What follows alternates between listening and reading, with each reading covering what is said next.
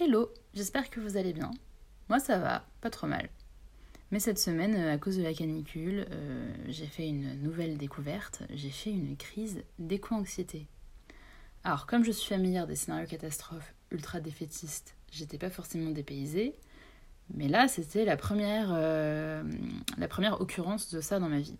Alors comment ça s'est passé? J'étais confortablement installée dans mon lit, mercredi matin, et j'ai écouté comme d'habitude la radio la matinale de France Inter, pour ne pas la nommer. Et il y avait un scientifique dont le rôle était de dire qu'on était vraiment dans la merde, que le moindre demi-degré comptait et que c'était comme quand on a de la fièvre. Donc, c'était pas rassurant rapporté aux 15 EVJF en avion que j'ai vu défiler sur Instagram ce dernier mois. Toujours plus de kilomètres, toujours plus de banderoles à usage unique, toujours plus de gaspillage d'énergie.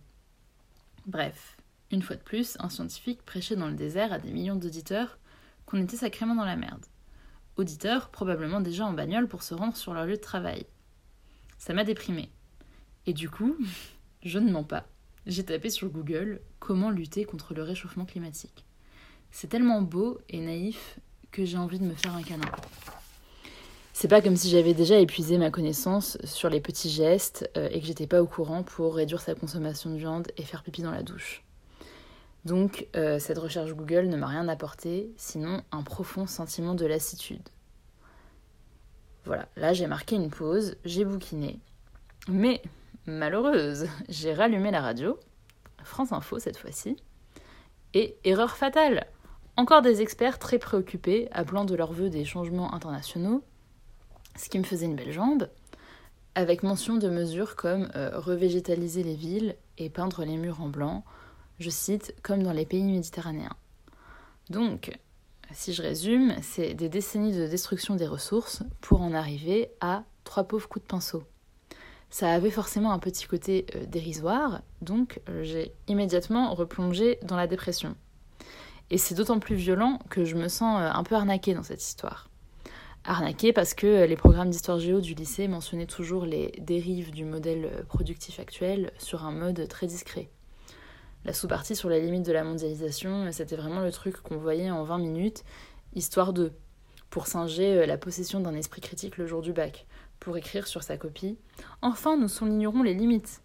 Mais de limites, dans les faits, on ne parlait que très peu, pour s'assurer euh, d'une adhésion euh, scolaire et un peu idiote à l'ordre capitaliste établi. Arnaqué parce qu'on a perdu un peu trop de temps et qu'on s'enlise collectivement en partant du principe que, foutu pour foutu, le plat végé de la cantine est dégueulasse aujourd'hui, donc on va aller prendre le steak frites. C'est quand même beaucoup plus sympathique. Et arnaqué parce que moi j'ai rien demandé, ni trottinette électrique, ni les jacuzzi, ni les EasyJet, et qu'on m'explique que c'est de ma faute.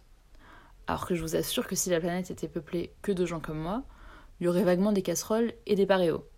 On serait sur euh, le degré zéro du progrès technique et du commerce.